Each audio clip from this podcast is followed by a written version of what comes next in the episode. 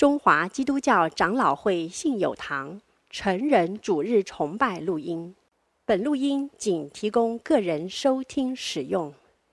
机构、教会等团体若需转播、翻译、转译成文字、转录、贩售等使用，请检具使用单位介绍、使用方式说明，联络本堂取得使用许可。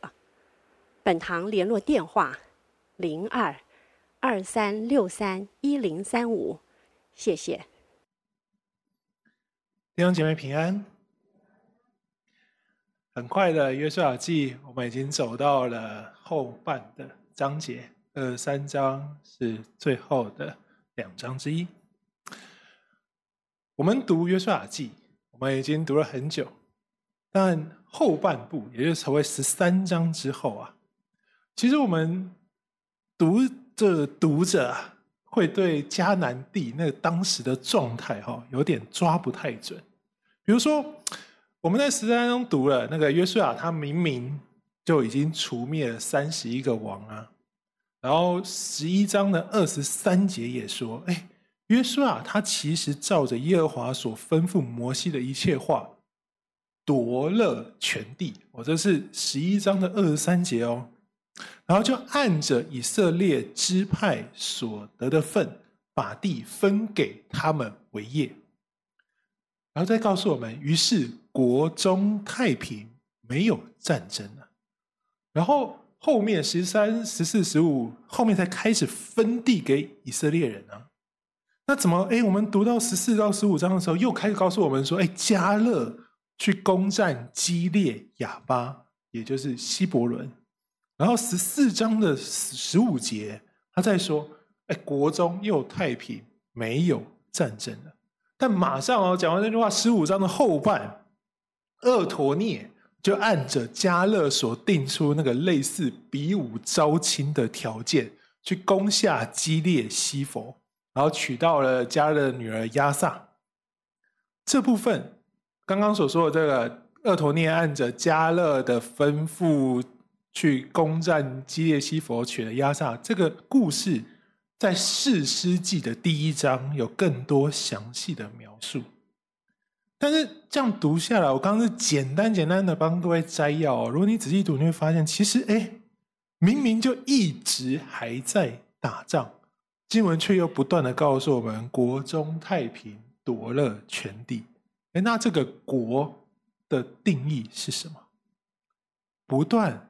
打仗不断有战争，算太平吗？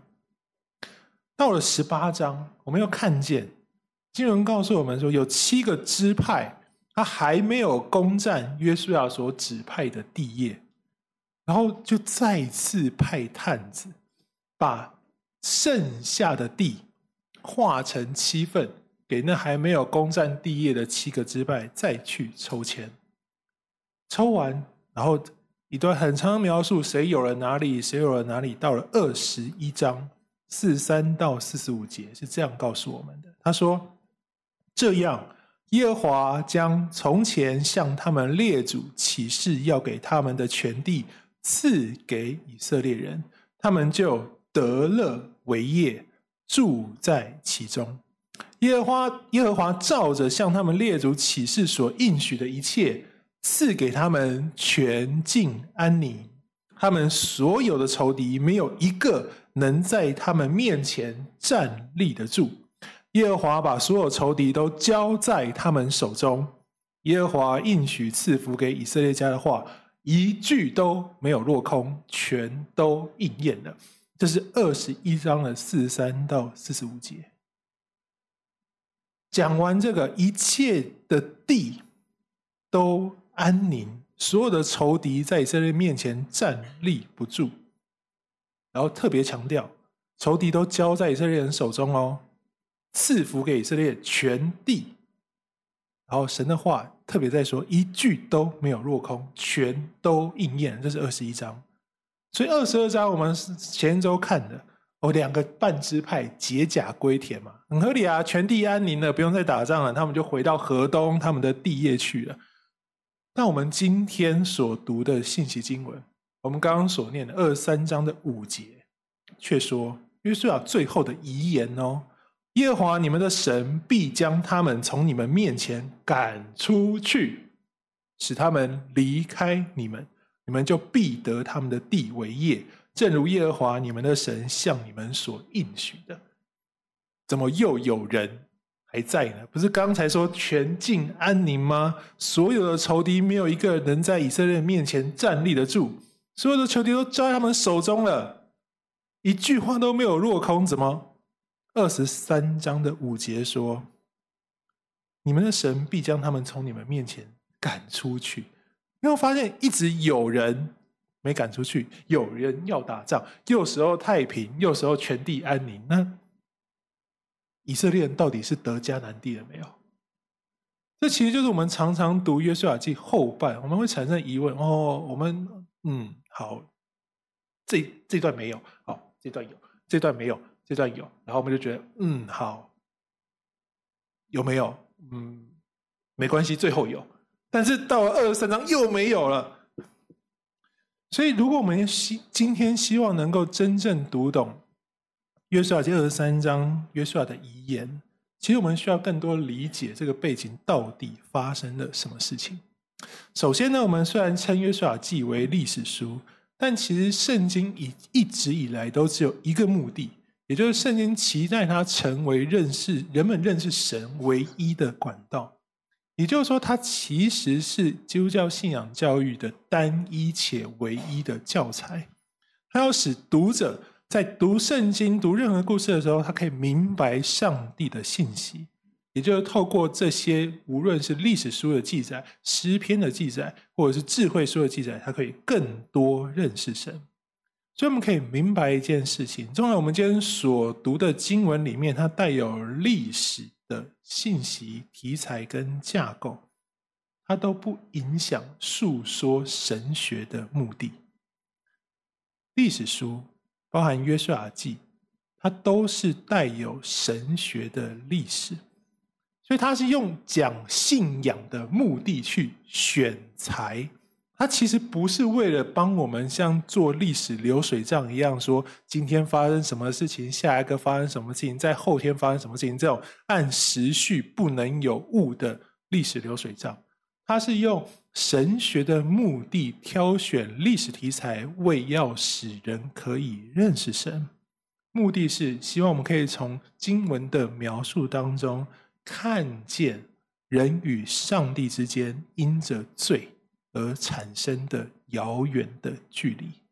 这是约书亚记真正想要表达给我们的事情。所以呢，在叙述历史事件的这个动作上，作者常常会用一些上下文跳跃与连结的文学技巧，去表达真正的神学目的。比如说，我刚刚一开始有提到厄陀聂跟亚撒的故事，对不对？然后我们在约书亚记十五章有看见，可是详细的内容却是在士师记的第一章描述。其实。这某种程度就告诉我们一件事情：是《士师记》的第一章跟《约书亚记》的后半息息相关呢、啊，是我们完整理解约书亚遗言的重要管道。所以，我今天会看一点《士师记》。所以，如果你对《士师记》不是很熟的话，我很鼓励你，你可以拿圣经或打开你的手机看一下《士师记》的经文。我会念，但也欢迎鼓励大家可以跟我一起看。二十三章一节，我们今天从第五、第四节开始念。二十三章的一节说：“约书亚的年纪老迈。”好，这个是一个明显针对约书亚的叙述。二十三章的十四节进一步说，我们今天念的最后一段经文的也是没看的部、没念的部分。哈，他说：“看呐，我今日要走世人必走的路了。”好，这基本上就告诉你，我已经很老、很老、很老，老到要怎么样回天家了。所以从这个描述，我们可以确定，约书亚的确就是在二十三到二十四章这个短时间，这两个章节中间的时间非常非常短，他就安息离世了。所以四世纪的一章一节，他讲了一件事情，叫做约书亚死了，犹大开始去攻打迦南地，这是他的开头。所以我们可以明白一件事情：是《四世纪》的作者，他用一个后面世代的角度，帮得地为业的历史，尤其是约书亚记后半的历史，做出一个整全的后世观察。所以他在说二十三章这段时间的时候，我们常常觉得他明明就还活着在讲话，你怎么说他死了呢？但是你要知道，如果我们十年后说十年前的事情，我们一定会挑当时最令人注目的一个事件去勾起大家的回忆，对不对？我们不一定会讲几年几月几号这样子。在二十三章那个时刻，最重要的事情就是约书亚离世了。所以《士师记》的作者在后面观察这个部分，在写这件事情的时候，他用这个最令人震惊跟强烈，一定不会人忘记、搞错的事件，来告诉大家说：我现在在告诉你那个时空所发生的事情。所以他说，约书亚死了。这是一个整全的后世观察，吸引众人的关注，并唤醒大家的记忆。要从当时约书亚记这群前人的选择当中学习信仰的道理，所以真正我们今天要理解约书亚记二十三章的光景，你就看士师记的一章二十七到三十六节，它其实呢就是描述了约书亚后期以色列人与迦南人的关系。二十七章。不，一章的二十七节到三十六节是这样讲。他说：“马拿西没有赶出伯善和所属乡镇的居民，他那和所属乡镇的居民，多尔和所属乡镇的居民，以伯莲和所属乡镇的居民，米吉多和所属乡镇的居民。迦南人仍坚持住在这地。以色列强盛的时候，就叫迦南人做苦工，没有把他们全然赶走。”以法莲没有赶出住基色的迦南人，于是迦南人仍住在基色。以法莲中间，西布伦没有赶出基伦的居民和拿哈拉的居民，于是迦南人仍住在西布伦中间，成了服劳役的人。好，没有赶出，这是士师记一章二七到三十六节的主题。没有赶出，好。既然用了“赶出”这个词，就代表一定是将某一个特定目标驱逐出某个特定的领域，对不对？才能算赶出嘛。比如说，我今天如果要把小若赶出去，那就是赶出这个会堂，对不对？或赶出这栋建筑物，或者赶出台北市，我才要总要告诉你一个范围，才能定义我有没有赶出，对不对？不然我说他。从这个椅子上站起来，就算赶出去吗？啊，这可能你就不这样认为了。至少要离开那个门，对吧？所以你既然提到赶出，你就需要先知道一个范围，才能知道怎么样算赶出啊。当时我们都觉得，哦，他们在之前支派有抽签嘛，划分了国境疆域，对不对？所以赶出一定就是要赶出那些县之外，这是我家的界限。在这里就是没有赶出，你跨出去一步，我就算你赶出。好，我们可能是用今天国境跟疆域的概念在想赶出，但是呢，在当时，尤其在以色列古境中王国时期，国境疆域的概念是相当相当模糊的。虽然我们刚刚说他们有着以山川河川为标记的支派领域。就是我们之前有说嘛，我们抽签要去攻打哪里，但这样做的目的其实只是为了分配以色列各支派的作战任务，而不是分配他们生活起居的范围。因为在当时的农业游牧社会，国境疆界的意义不大啊。真正你可以生活的地方呢，是有着天然资源的地方，比如说有丰沛水草的土地，才是你真正有生活价值的地方啊。所以当时呢，如果这里有好的水草、好的气候、好的农耕条件，这群人会人会群居在那里，然后在那些地方怎么样建立城镇跟村庄，对不对？这才是当时人们真正的活动范围，意思是，当时人们其实只能生活在村庄这类自己所熟知的环境，他不会去住在深山野岭里面，好吗？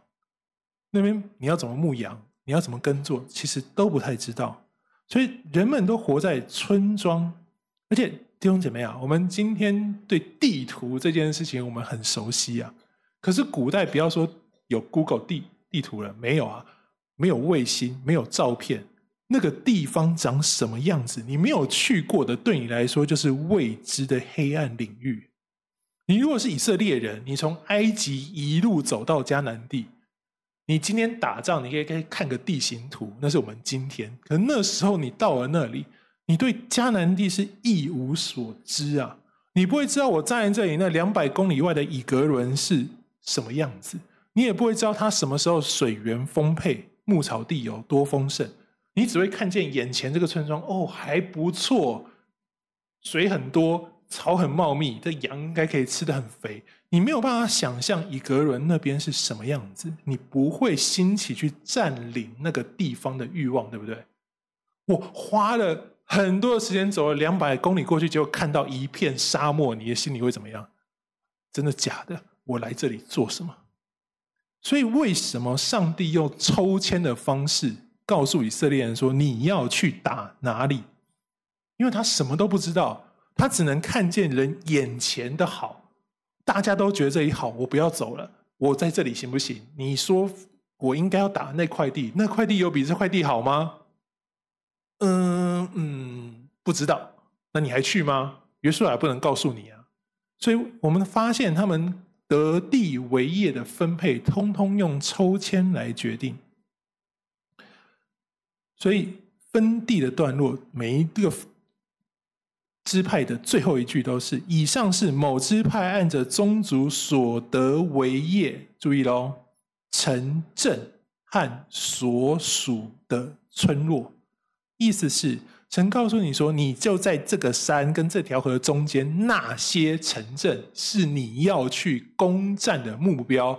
不是去把这些山跟这些河怎么样盖个栅栏围起来圈地，说这里通通是我的。不是，他的目标是这个范围内所属的城镇跟村落是你要去得地为业的目标。就像我们刚刚所念的经文，加勒攻占基列雅巴，然后把那地改名叫西伯伦；厄陀聂攻占基列西弗，把那里改名叫底比。耶布斯改成耶路撒冷，所以以色列人得地为业，其实并不是在这个范围国境里头另找合适的资源地建立城池，而是去赶出这个范围内住在既有城镇中的迦南人，把他们赶出去，并住在他们的城镇里头。所以，当我们明白这一层生活实况的时候，我们就能知道，没有赶出。事实上，不是说在以色列人抽签所得的支派领域范围内，某个森林或某个山谷里面留着迦南人。如果真的是这样，他跟你的生活有一段距离，你不知道他在那里，他跟你没什么往来，大家河水不犯井水。事实上，这跟赶出没有太大的区别，对不对？可以这样做的一个道理。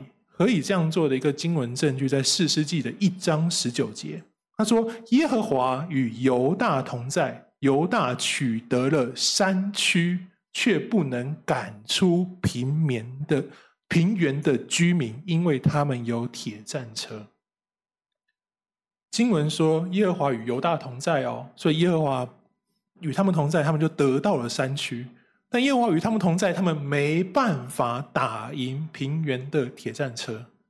那谁有错？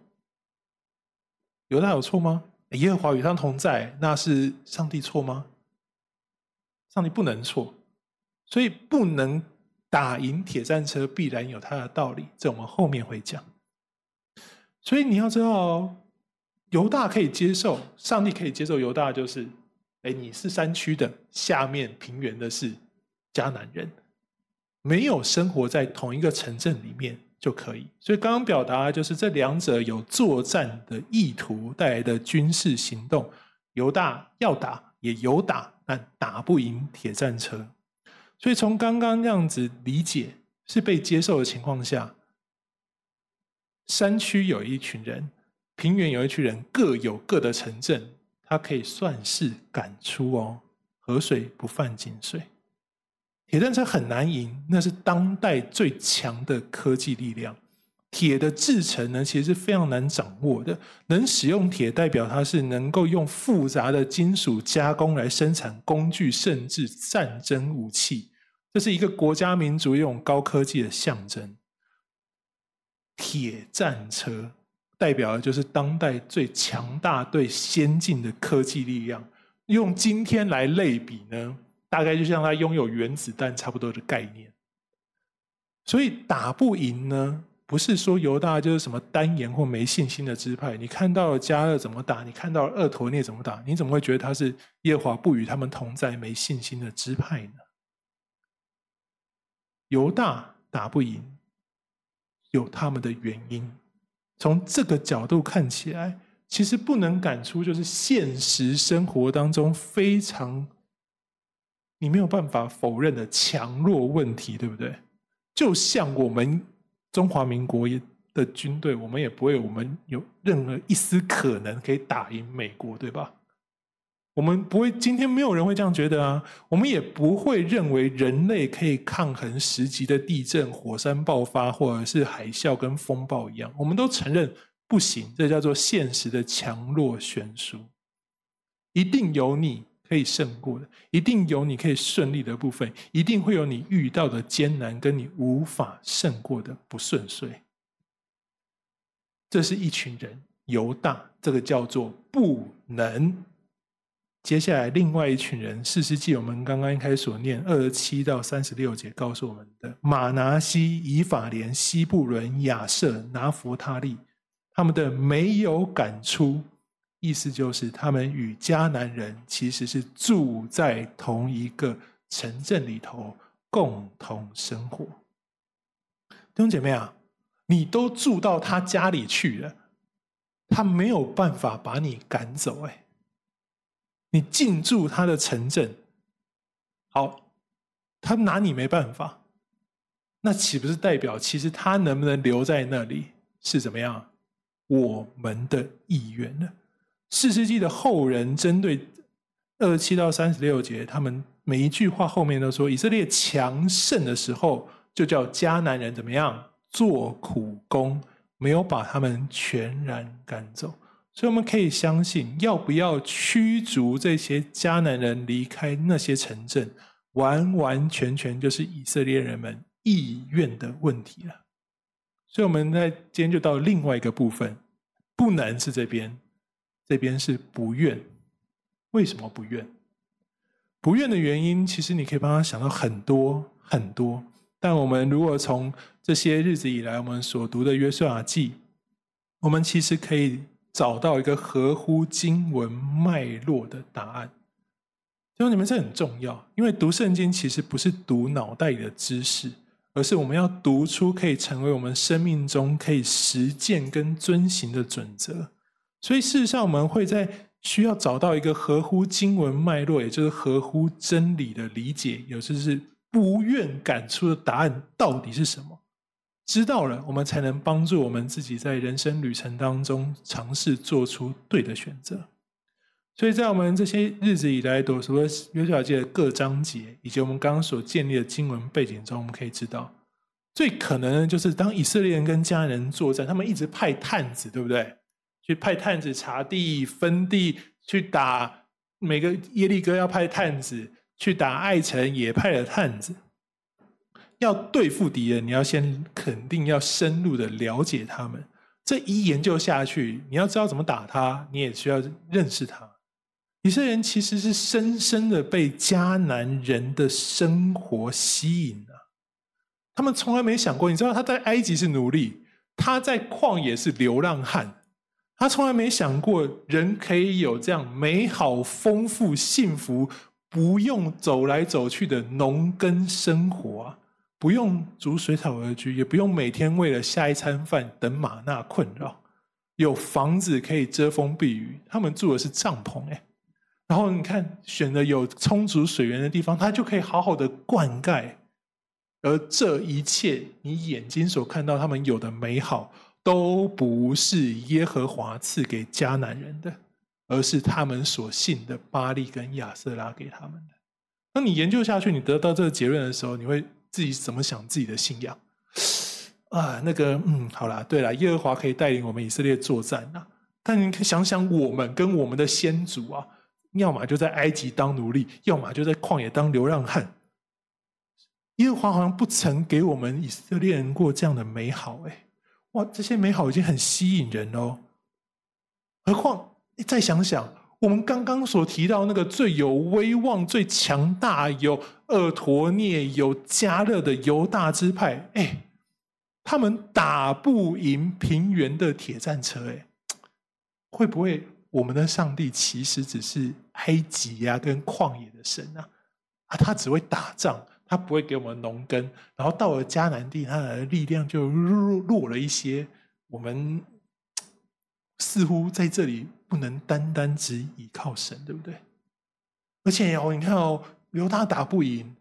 那约书亚除了前一次的小瑕疵，他除了那个亚干拿来耶利哥当面之物之后打输一次以外，剩下那三十一个王，基本上秋风扫落叶打赢的。过去约旦河是一次过去，耶利哥也是一次占领。结果现在约书亚不行了，那我们该怎么办啊？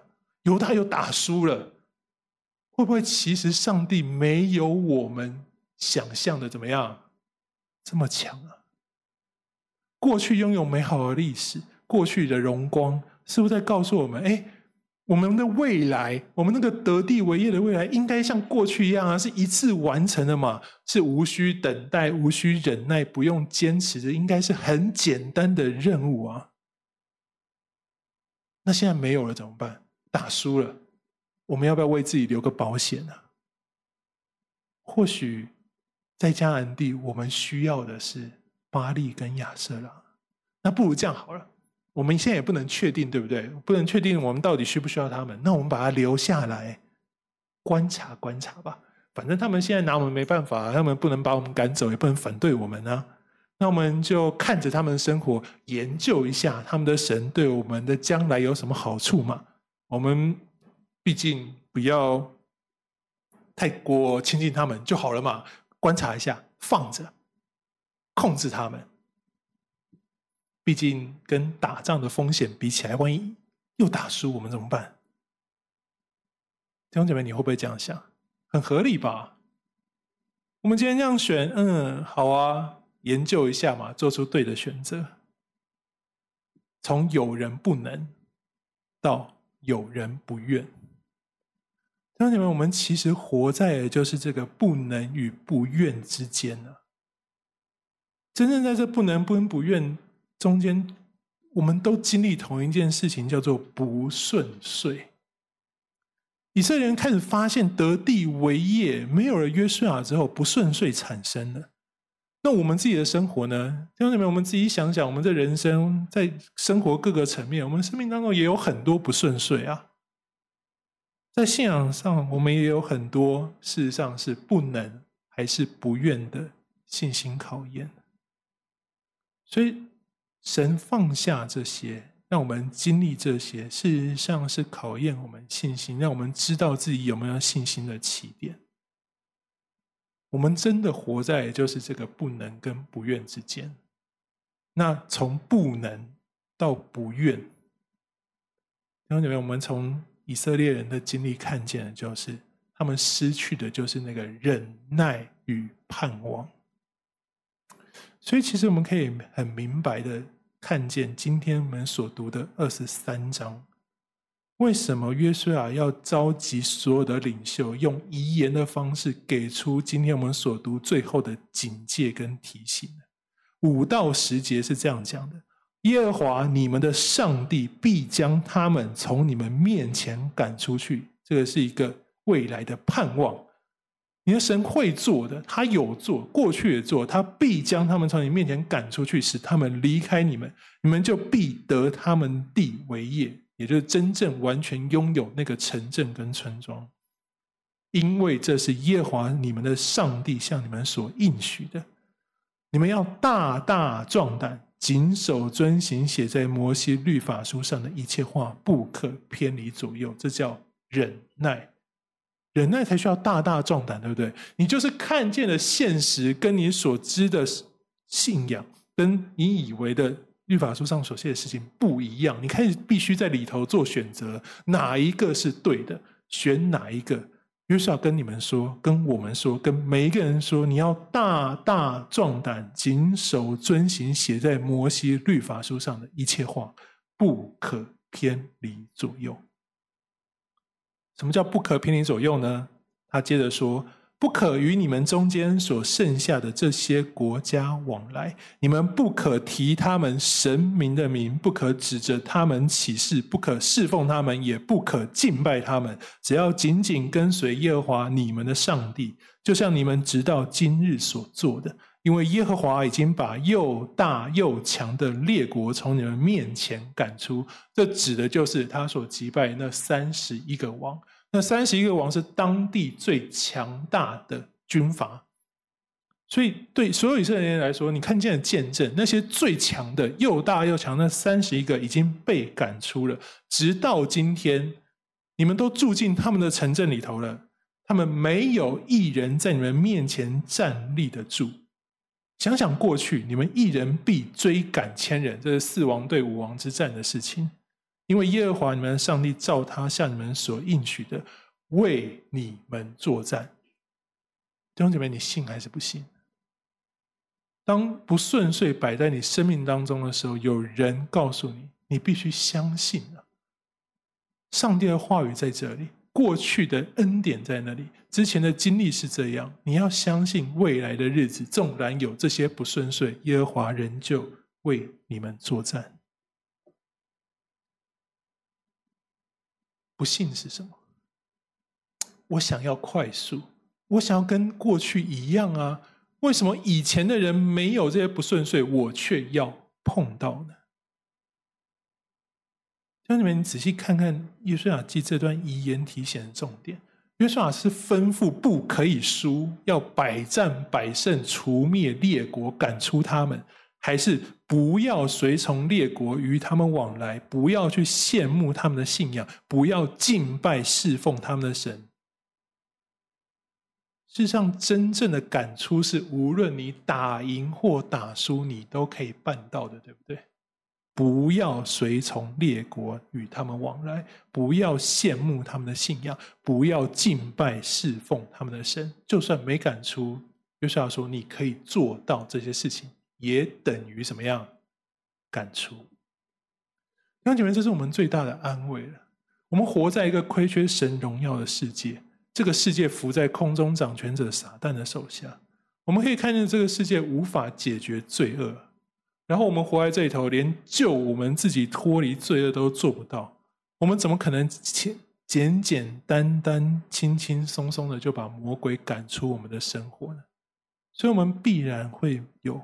不顺遂，在我们的生命当中，河西的支派为什么没有赶出？事实上，就是在这整个战争得地为业的过程当中，对神的信心随着状态的不顺遂，他们就放弃相信上帝是生命之道，羡慕世界偶像那些眼所见的美好，以至于他们最后愿意行耶和华眼中看为恶的一切事。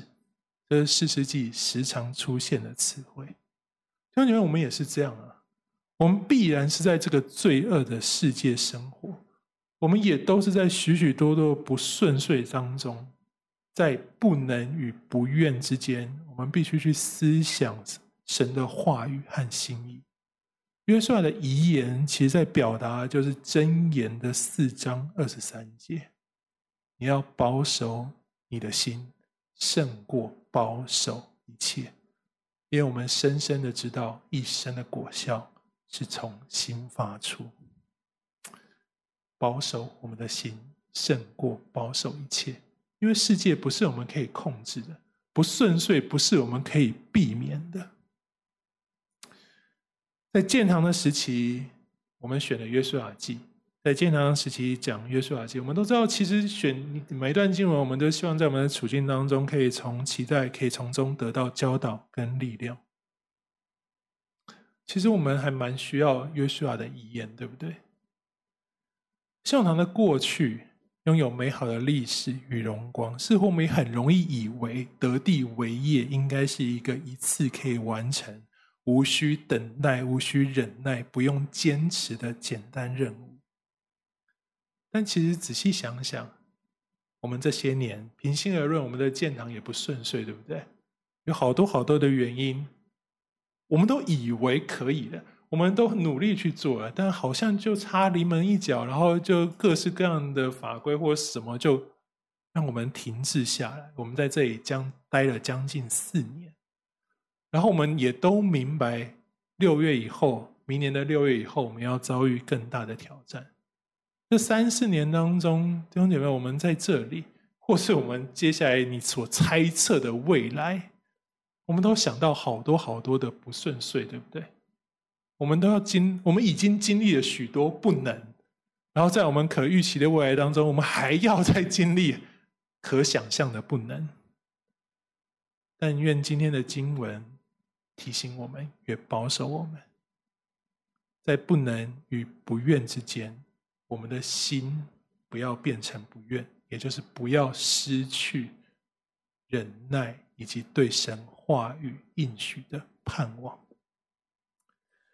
因为我们真的都能谨记约书亚今天的遗言，在不顺遂这些考验信心的过程当中，不是在意我们是否能掌控事件，或者是掌控世界。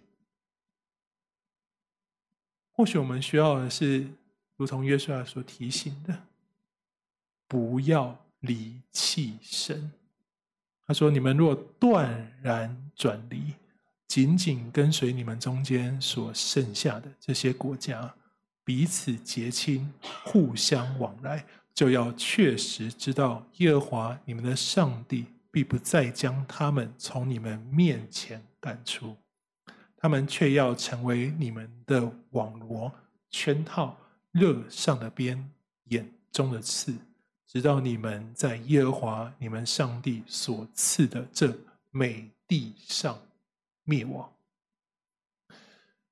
当然，我们的心需要紧紧跟随神，在不能与不愿之间，这所有一切的艰难生活，所有的难处当中，愿我们需要靠祷告，求圣灵与我们同在，保守我们的心，立志跟随侍奉神，无论经历什么挑战与艰难。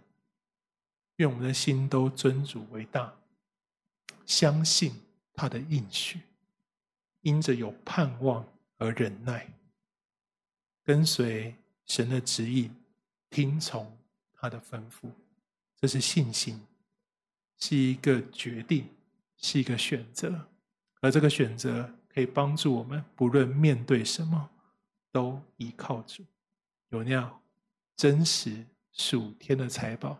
真正的平安在我们心里面，因为我们读约书亚所提醒的，保守我们的心胜过保守你所眼见的一切，因为生命的泉源、一生的果效都从我们的心发出。